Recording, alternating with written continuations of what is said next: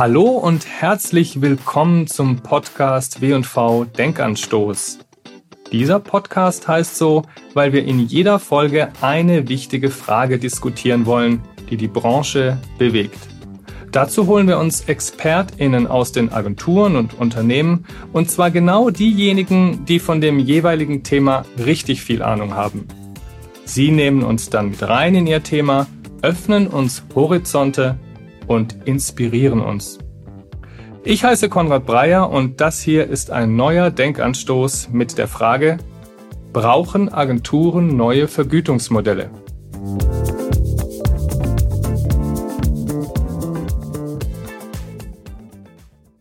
Unser Gast heute ist einer der eher stilleren Vertreter unserer Branche, aber deshalb nicht weniger erfolgreich. In seiner über 20-jährigen Karriere hat er viel bewegt. Seine Agentur, Butter in Düsseldorf, die er mit seinem Kompagnon Rolf Schrickel führt, haben die beiden immer wieder erfolgreich an die Markterfordernisse angepasst. Aus einer klassischen Werbe wurde so mit der Zeit eine integrierte Kommunikationsagentur, die bis heute wächst. Das Agenturmotto lautet stets Are you happy? Und das gilt für Kunden wie Mitarbeiterinnen. In ihren Dienst hat unser Gast seine Arbeit immer gestellt und deshalb verlangt er von seinen Kunden für seine Leute auch immer eine ordentliche Bezahlung.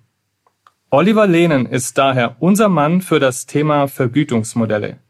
Hallo Oliver, schön, dass du da bist. Hallo Konrad, vielen Dank, dass wir sprechen dürfen. Wir gehen am besten gleich mal ins Thema. Ich bin schon ganz neugierig. Seit Jahren klagen Agenturen darüber, dass Kunden sie schlecht bezahlen. Was ist denn das Problem? In der Tat ist es ein langfliges Konfliktthema. Du hast ja gesagt, ich bin einer eher der, der Stilleren der Branche. Das heißt, es weiß kaum jemand, dass ich fast drei Jahrzehnte in der Branche bin. Das ist auch gut so. Und seitdem begleitet mich dieses Thema tatsächlich. Und es ploppt wahrscheinlich alle zwei, drei, vier Jahre immer mal wieder mit einer neuen Vehemenz auf. Ja, und ich glaube aktuell auch für euch natürlich interessant wegen Inflation, Fachkräftemangel, Digitalisierung, all die Themen, die uns gerade so treiben.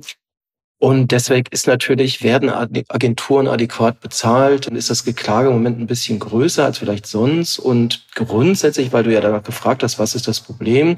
Das Problem hat zwei Seiten. Die eine Seite ist tatsächlich, dass es wahrscheinlich den einen oder anderen Kunden dort gibt, der in der DNA vielleicht als Discounter, vielleicht aber auch in seinem Mindset, im Einkauf, wo auch immer, das einfach drauf hat zu sagen, ich möchte meine Agentur nicht gut bezahlen. Das ist aber ehrlicherweise die kleinere Seite von den beiden. Die viel größere Seite ist die Agenturen, die das dann auch akzeptieren. Und wenn sie das akzeptieren, kann es ja auch nur alle Jahre diese Diskussion darüber geben, dass die eine oder andere Agentur oder Agenturen nicht adäquat bezahlt werden. Also ein doppelseitiges Problem. Ich sehe allerdings eher die größere Verantwortung auf Seiten der Agenturen. Mich würde die Kundenseite zunächst nochmal interessieren, weil die Klagen sind ja schon die, dass Kunden eher interessiert sind an kurzfristiger Rendite statt an langfristiger Markenführung, dass sie sparen, jetzt gerade nochmal mit den Krisen, die wir erleben, dass sie den Beitrag von Werbung zum Markenwert nicht schätzen, vielleicht weil sie ihn nicht messen können, weil es ihnen vielleicht auch egal ist. Sind es nicht die Kunden, die die Agenturen permanent unter Druck setzen?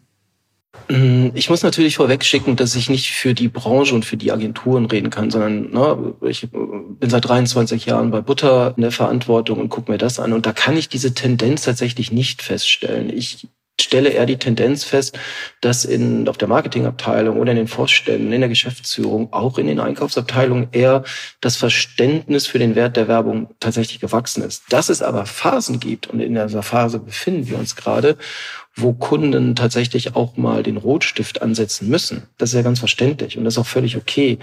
Dafür kann man eine Lösung finden. Das Thema ist nur, dass halt in unserer Branche diese Bugwelle der schlechten Bezahlung dann vor sich hingeschoben wird und dann wird sie natürlich umso eklatanter, wenn wir uns in einer Phase wie jetzt in der rezessiven Phase halt befinden in der Inflation. So. Aber grundsätzlich sehe ich das Problem tatsächlich nicht so einer mangelnden Wertschätzung, sondern ich glaube, und da würde ich ganz gerne auch mal den GWA zitieren, das Problem ist halt immer das, dass immer mal einer ausbüchst. Ne? oder einfach einer sich auf die schlechte Bezahlung einlässt. Und ehrlicherweise ist das Problem noch viel größer. Es ist nicht immer nur einer, es sind direkt immer mehrere, die sich darauf einlassen. Und das ist natürlich etwas, äh, worauf dann auch Unternehmen und auch Top-Brands gerne dann zurückgreifen, zu sagen, ich habe eine gute Agentur, die kriege ich aber zum Discountpreis. Und das ist das eigentliche Problem. Ja, es stimmt. Es gibt ja tatsächlich Kunden, die 50, 60 Euro pro Stunde bezahlen. Manche Agenturen können das irgendwie querfinanzieren. Vielleicht ist es auch ein großer Prestigekunde, auf den man sich dann einlässt. Mhm. Aber das sind natürlich sehr, sehr niedrige Preise. Hm, wenn ich ja kurz einsteigen darf, das sind nicht nur sehr niedrige Preise, das sind in der Regel natürlich, wenn man jetzt wirklich nochmal die 50, 60, 70 Euro nimmt, das sind halt, die decken die Stundenkosten von einer vernünftigen GWA-Agentur überhaupt nicht. Und da ist dann halt einfach die Frage, ob man sich darauf einlassen will, ob man sich darauf einlassen muss. Anders ausgesprochen müsste sich ja auch der ein oder andere gut zahlende Kunde mal fragen, das ist ja ein Subventionierungsmodell. Ich nehme für mich in Anspruch oder für Butter in Anspruch, um es so zu formulieren, es geht ja nicht um mich, sondern es geht ja um die Agentur. Wir haben überhaupt keinen Kunden, der subventioniert wird. Bei uns muss jeder Kunde das bezahlen, was vereinbart worden ist. Und das ist das auch, was mindestens meine Kosten deckt, respektive wo ich auch einen Gewinn mitmachen kann. Und Kunden, die das nicht wollen, die müssen halt leider zu einer anderen Agentur gehen. Und sie finden sie offensichtlich auch, sonst hätten wir ja nicht tatsächlich alle drei, vier Jahre diese Diskussion. Also das heißt, die Agenturen sind eigentlich dafür verantwortlich, dass die Situation so ist, wie sie ist. Die treten nicht selbstbewusst auf. Ob das am mangelnden Selbstbewusstsein liegt, weiß ich gar nicht, sondern ich glaube einfach, dass, dass man da schon ein bisschen unterscheiden müssen und auch nicht sagen können, die Agenturen pauschal. Ne? Man muss immer unterscheiden zwischen inhabergeführte Agenturen, Netzwerkagenturen. Man muss gucken, hat man irgendwelche monetären Ziele, qualitative Ziele, quantitative Ziele und wer entscheidet das denn? Wenn ich jetzt Managing Director wäre und nicht Inhaber, dann muss ich natürlich irgendwann sagen, da hat mir irgendein Inhaber ein Ziel gesetzt und das muss ich halt einfach erreichen. Und manchmal erreiche ich dieses Wachstumsziel dann einfach, indem ich auch mal einen Vertrag unterschreibe, den ich eigentlich aus kaufmännischer Vernunft gar nicht unterschreiben dürfte. Das ist aber ehrlicherweise immer nur ein kurzfristiges Spiel. Das funktioniert vielleicht ein, zwei, drei Jahre und dann fliegt mir das um die Ohren. Denn wenn wir das Beispiel nochmal aufgreifen von eben und sagen, es gibt halt Kunden, die, die subventionieren die anderen und dieser Kunde, der gut zahlt, der kündigt, dann hat diese Agentur ein doppeltes Problem. Sie hat den gut zahlenden Kunden verloren und sie hat nur noch den, mit dem sie Verlust macht. Und dann wird's halt richtig eng. Wie macht ihr es? Ja, total uncharmant. Ne? Also normal ist eine Agentur ja immer total, sage ich auch ganz ehrlich, ne? wenn bei uns ein Auto, ein Bier, äh, ein Baumarkt anruft, dann sind wir auch aufgeregt, dann freuen wir uns erstmal. Ne? Und dann Klar. sind wir aber jetzt in der Zwischenzeit, Rolf, mein Partner und ich, so erfahren, dass wir halt auch direkt in dem ersten Gespräch sagen, was, wie groß ist das Budget? Was zahlt ihr? Was zahlt ihr für den Pitch? Was zahlt ihr an durchschnittlichen Stundensätzen etc.? Da hat natürlich erstmal gar keiner Bock drauf. Wir lassen es ja erstmal kennenlernen hier und da. Aus diesem erstmal kennenlernen, aus dieser kleinen Romanze wird dann schnell der Pitch. Und dann hast du nachher ein paar hundert Stunden, gewinnst diesen tausend Stunden, gewinnst diesen Pitch und dann kommt auf einmal der Einkauf und sagt so, jetzt verhandeln wir miteinander. Und das haben wir uns seit jetzt zwei Jahrzehnten zur Maxime gemacht, dass wir das erst gar nicht zulassen, sondern wir sind unsexy, wir sind unschwimmert, wir reden am Anfang auch über Geld. Das muss geklärt sein. Und dann gehen wir erst in die Zusammenarbeit mit dem Kunden. Wie reagieren da die Kunden drauf? Welche Erfahrungen habt ihr gemacht? Früher total, ähm, also mit früher meine ich jetzt tatsächlich 15, 20 Jahre, völliges Unverständnis. Da kannst du halt auch zu einer anderen Agentur gehen. Und deshalb meinte ich eben auch, ich finde, da hat eine totale Vernunft eingesetzt. Und wenn du dem Marketingleiter, dem CMO oder wem auch immer sagst, du hättest gerne den Einkauf, weil der ist ja dann maßgeblich auch mit dabei, direkt mit am Anfang mit dabei, die freuen sich wie Bolle drüber. Die haben total Bock, mit einer Agentur zusammenzusitzen und darüber zu quatschen. Und wenn der dann sagt, wir haben noch nie mehr als 90 Euro bezahlt, das werden wir auch in Zukunft nicht, dann sagen wir als Butter, okay, dann sind wir nicht die richtige Agentur für euch. Schade. Aber dann habe ich vielleicht 15 Stunden investiert und nicht 1500, den ich danach laufe. Der Einkauf, also der hat ja das Klischee, dass er sich nicht wirklich für Kommunikation und Ideen interessiert und da eher distanziert dem gegenübersteht. Aber da hast du ganz andere Erfahrungen. Das finde ich interessant. Tatsächlich andere Erfahrungen. Und wenn er noch keine Erfahrung damit hat, wenn er sich da gar nicht mit auskennt, dann ist das Business ja auch relativ schnell erklärt. Ne? Wir sind keine Hirnchirurgen oder Kampfpiloten, wir sind Werber. Wir agieren mit Kommunikation und wir agieren auch mit Stundensätzen. Das sind ja kluge Leute, das können die ja einordnen. Und wenn du dann das Business vielleicht nochmal erklärst und auch deine Philosophie erklärst und mit kaufmännischer Vernunft, wir reden ja die ganze Zeit über langweiliges Ding. Wir reden nur über kaufmännisch vernünftig sein. Und das sind ja alles gute Kaufleute, diese Einkäufer. Und dann wissen die das auch und haben die auch ein Verständnis dafür. Und dann holt man die von Anfang an mit rein. Denn die Drucksituation, die eine Agentur manchmal hat, indem sie halt sehr viele Stunden schon investiert hat und jetzt das Produkt einfach verkaufen muss, sprich sich verkaufen muss, die hat der Einkäufer doch genauso. Wenn der erst nach acht Wochen in diesen ganzen Prozess reinkommt und er hat ja auch Ziele gesetzt bekommen, dann ist da einfach Druck in diesem Raum, der ist total unangenehm. Der ist unangenehm für dich als Agentur, der ist aber auch unangenehm für die Kundenseite, weil du musst ja zu Potte kommen. Und daraus entstehen dann auf einmal die Konflikte oder ein Kompromiss oder irgendwas. Und mir hat mal ein sehr schlauer Einkäufer von einem sehr, sehr großen Unternehmen gesagt, wisst ihr, den Vertrag, den wir jetzt mit unterschreiben, das darf kein toxisches Papier sein. Den müssten wir eigentlich jeden Monat rausholen und sagen, uns dafür feiern und sagen, gutes Papier, wie ein guter Ehevertrag. Das ist die Basis für unsere Zusammenarbeit. Und da ist ganz, ganz, ganz viel dran. Auch wenn es unromantisch ist. Es ist total unromantisch. Und wir sind ja alle in die Kreativbranche gegangen, um sexy zu sein, um Romanzen zu gründen, um tolle kreative Highlights zu machen. Aber ich bin halt der Kaufmann und ich habe dafür zu sorgen, dass die Leute auch gut bezahlt werden. Wie hoch ist denn euer Stundensatz? Darfst du das sagen? Ja, da mache ich gar keinen Hehl draus. In der Regel kriegen wir etwas zwischen 140 und 150 Euro die Stunde. Im Durchschnitt. Immer kommt auf Scope of Work an, kommt auf die Skill-Levels an. Das ist so. Im Schnitt liegt in Deutschland der Stundensatz ja so bei 85, 90 Euro, also doch äh, überdurchschnittlich. Ja, das ist natürlich ähm, auch der Situation gerade im Markt geschuldet. Aber das ist auch jetzt nicht so, dass man damit die größten Reichtümer hat. Werner Butter hat mal gesagt, alles unter 10% Rendite ist lächerlich, das macht gar keinen Spaß dafür zu arbeiten. Alles über 20% Rendite könnte schon unanständig sein. Und damit hat er auch tatsächlich recht. Und wir legen alle unsere Verträge offen, wir legen unsere Stundenkosten offen, wir legen alles offen. Bei uns könnten theoretisch sogar die Kunden die Verträge untereinander tauschen. Das ist alles sehr vergleichbar miteinander. Ihr verzichtet so aber vermutlich auch auf den einen oder anderen großen Prestigekunden, die es sich leisten können, aufgrund ihrer Strahlkraft die Agenturen zu drücken. Ist das etwas, was euch ärgert? Ja, da hast du jetzt einen wunden Punkt bei mir getroffen, das wusstest du auch. Ja, ist so. Tatsächlich ist es einfach so. Es gibt halt einfach Kunden, die sind das gewohnt, schlecht zu zahlen, die können das auch, weil die Strahlkraft ihrer Marke so ist. Aber auch da muss man da einfach sagen, hilft ein bisschen die Erfahrung. Wir sind jetzt ja keine jungen Berater, die Erfolge in Pitches erzielen müssen, sondern wir haben halt eine Agentur zu steuern. Und diese sogenannten Prestigekunden, die schlecht zahlen, die werden ja immer zu Problemkunden. Immer. Nicht irgendwann, sondern immer. Die Frage ist halt immer nur, wann dieser Prozess halt einfach einsetzt. Und bei diesen Prestigekunden ist noch was anderes. Mein Eindruck ist aber jetzt mein Eindruck, das könnt ihr in der W&V vielleicht auch noch breiter beurteilen das ist ja auch ein bisschen verloren gegangen in den letzten 20 Jahren. Und das Dritte ist einfach, und da würde ich ganz gerne auch mal meinen Wettbewerb nennen, die das ja ganz, ganz hervorragend machen. Wer hätte denn gedacht vor Heimat und Hornbach, dass ein Baumarktkunde ein Prestigekunde sein könnte? Wer hätte denn vor Jungformat und Sixt gedacht, dass ein Autovermieter ein Prestigekunde sein könnte?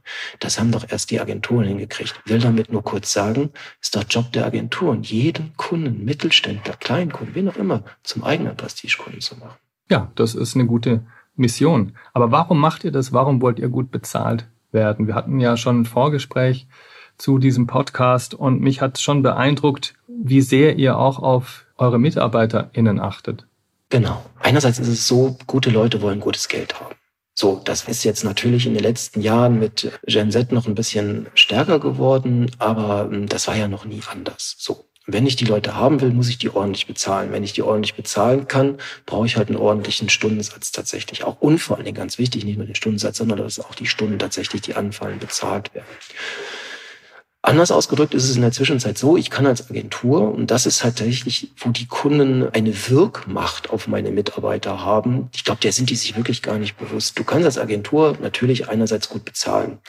Du kannst auf der anderen Seite auch sagen, du holst einen Koch und du hast eine Vier-Stunden-Woche und du darfst auch Homeoffice, Remote Office und alles das, was wir uns in den letzten Jahren haben einfallen lassen.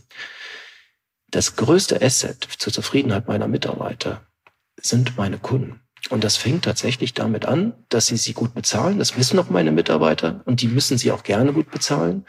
Und das andere ist tatsächlich, dass sie sie gut behandeln. Ja, du hast es eben gesagt, da steht bei uns unten am Empfang, are you happy? Das ist unser Why. Das ist jetzt nicht das Versprechen, dass jeder bei uns jede Stunde glücklich ist, sondern es ist das Versprechen, dass wir uns das fragen.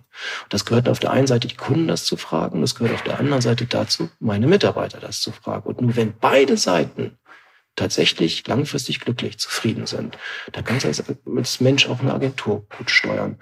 Und deshalb pochen wir da drauf, dass die Leute bei uns gut bezahlt werden von unseren Kunden.